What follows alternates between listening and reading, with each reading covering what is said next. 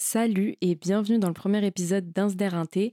Insder Inté, c'est un podcast qui aborde plein de sujets qui tournent autour de l'art dans un format très court de 10 à 20 minutes. Des invités seront parfois présents, notamment des créatifs de tout horizon qui partageront leur passion et leur parcours. Bref, fini les présentations, prépare ton SDER, prends ton thé et bonne écoute.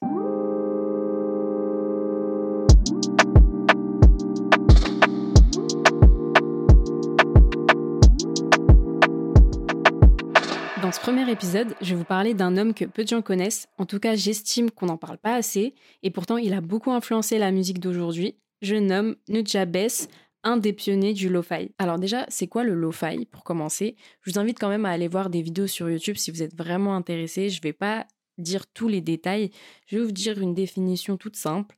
En gros, le lo-fi, c'est un genre de musique que vous trouvez souvent sur YouTube en recommandation, avec des visuels inspirés de l'univers des mangas Généralement, ça représente une fille en train d'étudier et le nom de ces vidéos est souvent associé au terme chill, study, relax. Donc voilà, je pense que vous savez très bien de quoi je parle.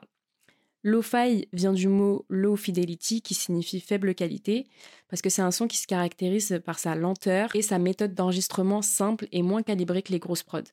Par exemple, ils utilisent des grésillements, des bruits de lecteur radio ou euh, un vieux solo de jazz euh, en mauvaise qualité. Mais concrètement, euh, le lo-fi, c'est une base de mélodie jazz où on superpose une rythmique hip-hop issue du boom bap. C'est un style de musique qui nous aide facilement à nous concentrer parce que les lignes mélodiques, elles sont répétitives, donc inconsciemment, elles sont prévisibles. Il y a un rythme de 60 à 90 battements par minute, ce qui est le rythme du cœur au repos, et il n'y a aucune parole. Ce qui fait que quand on écoute ça, on est plus facilement concentré. Maintenant que je vous ai expliqué ce que c'est que le lo-fi, euh, qui est Nujabes le vrai nom de Nujabes, c'est Jun Seba. Nujabes, c'est juste son nom éplé à l'envers, en fait. C'était un producteur de musique hip-hop japonais. Il est né à Tokyo en 1974 et il est mort dans la même ville en 2010 à la suite d'un accident. Il avait seulement 36 ans, donc voilà, paix à son âme. C'était un mec qui aimait beaucoup la musique et il allait souvent dans des clubs et euh, vous voyez, c'était le genre de mec qui, allait voir le DJ, qui lui demandait ouais, c'est quoi le son que tu joues là, nan, nan, nan et tout. Voilà. Vous voyez un peu le genre de mec que c'était. Et en 95, alors qu'il était encore étudiant à 21 ans, il ouvre un magasin de disques qui nomme Guinness Records à Shibuya. Donc voilà, il collectionnait les disques et c'est en 98 qu'il a finalement commencé à produire.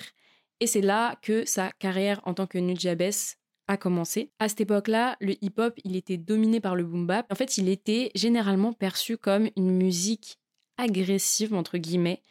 Et Nujabes, il cherchait justement à changer ça.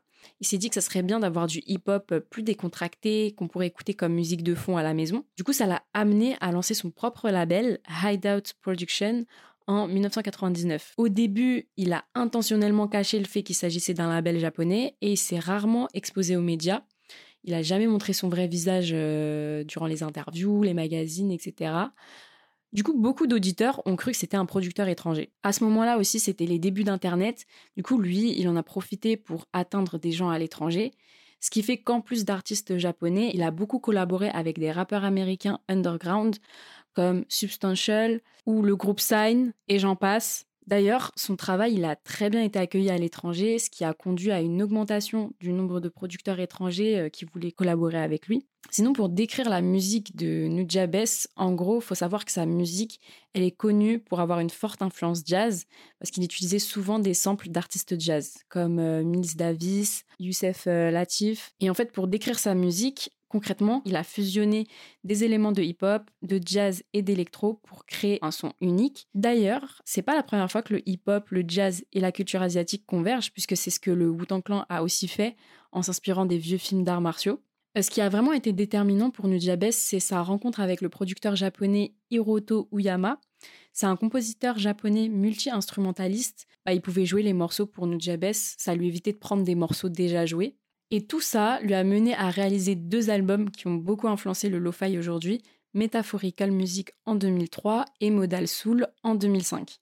Mais ce qui a rendu Nujabes vraiment célèbre, c'est lors de la sortie de Samurai Champloo. Samurai Champloo, c'est un animé créé par Shinichiro Watanabe et c'est Nujabes qui a réalisé la bande originale.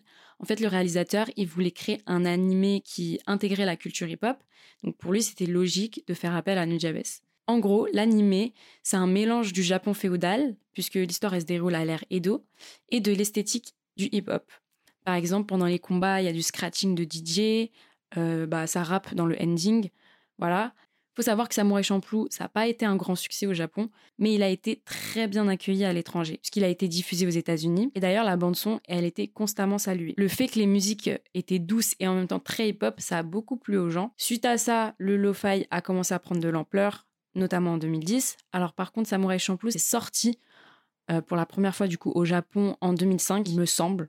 En tout cas, cinq ans après, le lo-fi est né. Et à ce moment-là, les gens voulaient écouter des musiques calmes, Surtout qu'à cette même période, en tout cas d'après mes recherches, le nombre de personnes souffrant d'insomnie, il était en augmentation. Et apparemment, il y a un lien, parce que les gens, ils cherchaient un moyen de guérison, on va dire, entre guillemets.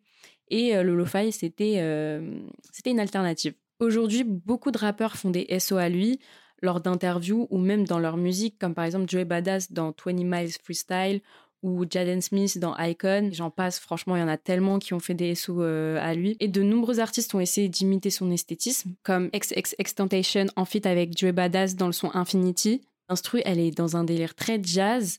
D'ailleurs, c'est un sample de The Peacocks de Stan Gates, un célèbre saxophoniste. Euh, d'ailleurs, je vais sûrement faire un épisode sur les samples, donc voilà, j'en dirai pas plus. Mais en gros, tout ça pour vous dire que Nujabes, influence beaucoup les artistes encore aujourd'hui, notamment dans le, monde du rap. Il est considéré comme l'un des principaux pionniers du hip-hop lo-fi, mais ce n'est pas le seul.